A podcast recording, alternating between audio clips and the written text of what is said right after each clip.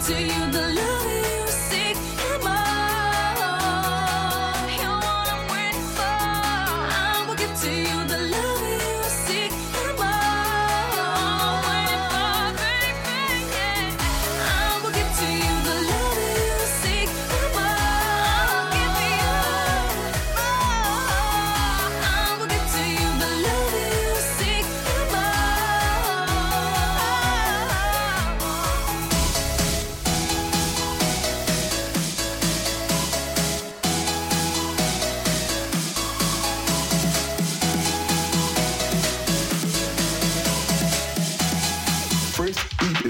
own time.